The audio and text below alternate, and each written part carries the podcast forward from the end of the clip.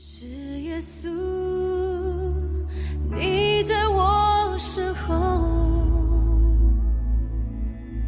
当我回头看，你还不放手，让我心沉寂在你怀中。你的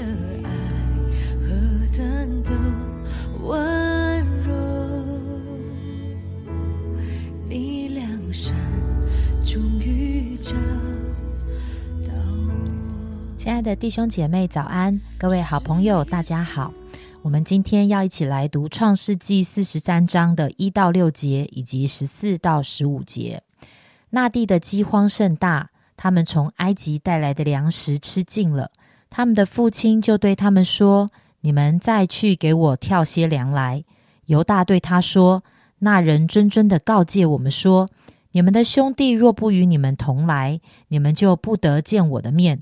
你若打发我们的兄弟与我们同去，我们就下去给你跳粮；你若不打发他去，我们就不下去，因为那人对我们说：你们的兄弟若不与你们同来，你们就不得见我的面。以色列说：你们为什么这样害我？告诉那人，你们还有兄弟呢？第十四节。但愿全能的神使你们在那人面前蒙怜悯，释放你们的那弟兄和便雅悯回来。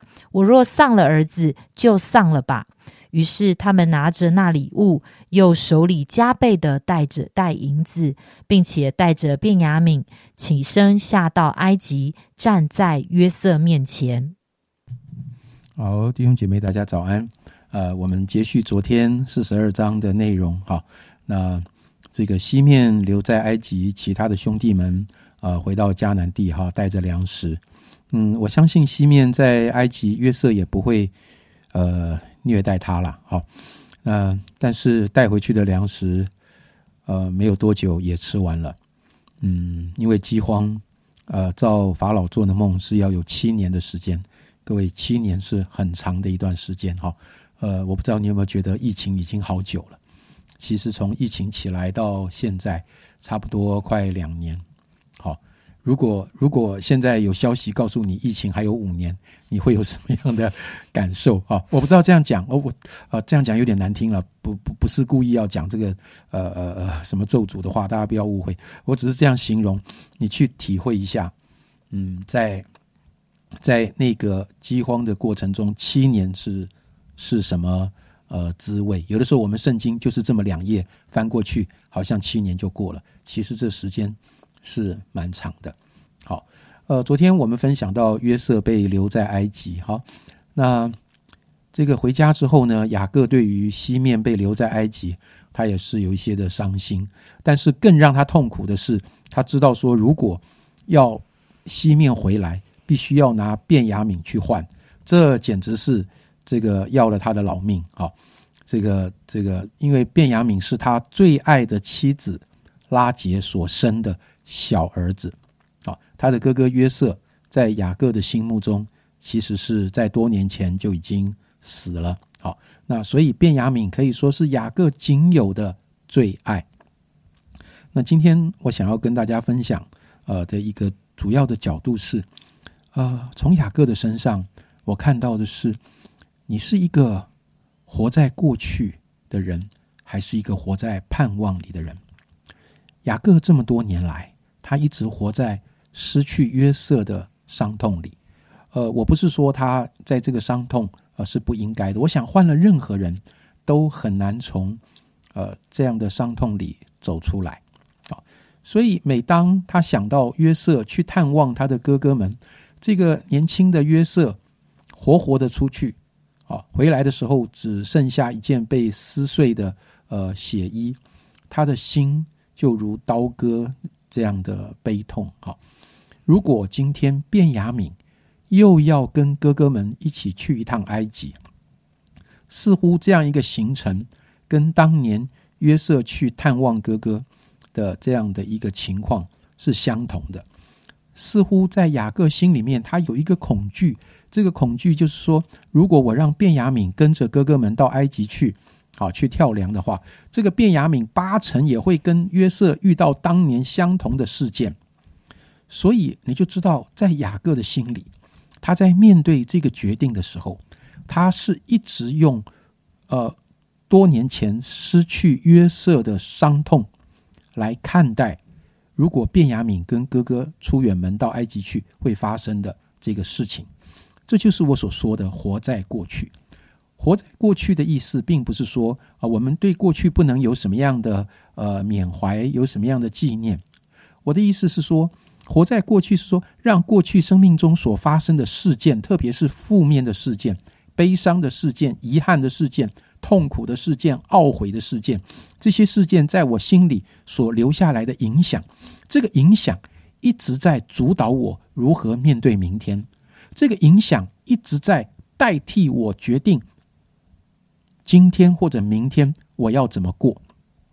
如果我一直是用过去的经验来面对今天，我一直是用过去的经验来决定明天。那请问，我到底是要面对未来，还是活在过去呢？我觉得，如果一个人他一直用过去的伤痛来做今天的决定，那代表着是我一直活在过去。可是神没有要我们一直活在过去，尤其有的时候，我们对过去的事实的解读有可能是错误的。那我们一直继续活在那个里面是非常可惜的一件事情。我们看到在这张圣经里，一个活在过去的人常常会充满着懊悔，甚至他很容易怪罪别人。哦，你们为什么？他当年他就觉得，呃，哥哥们没有把约瑟顾好，好让他被野兽呃撕碎了，甚至他有怀疑到底。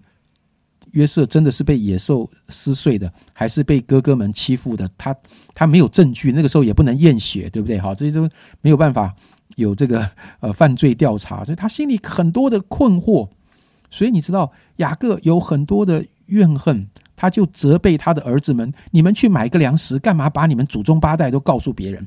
他话都讲得很重，他说：“你们为什么这样害我啊？去买个粮食，还告诉埃及人你有兄弟？你们话这很多哎哈。”你就发现他一直活在一个被害者的情节里面，所以他的生命就不断的被懊悔、怨恨、责怪来充满。确实，当年约瑟的哥哥们做了不应该做的事，但是不等于这一次他们下埃及去买粮食也是错的。他们这次去埃及是老老实实的、实实在在的办事，并没有任何对不起父亲、对不起家人的这个这个行动或者想法。所以，有的时候活在过去的情节。会使我们对未来的人事物也造成很多的误判。我想弟兄姐妹，神没有要我们一直活在过去的悲痛里。神借着饥荒，逼着雅各要面对这个问题，因为他只要还有路走，他绝对不会让卞雅敏离开他的视线。但是神就是把雅各逼到没有路走了。我继续坚持下去，那只是那只是选择一种死法而已。到底是饿死还是出去被害死，对不对？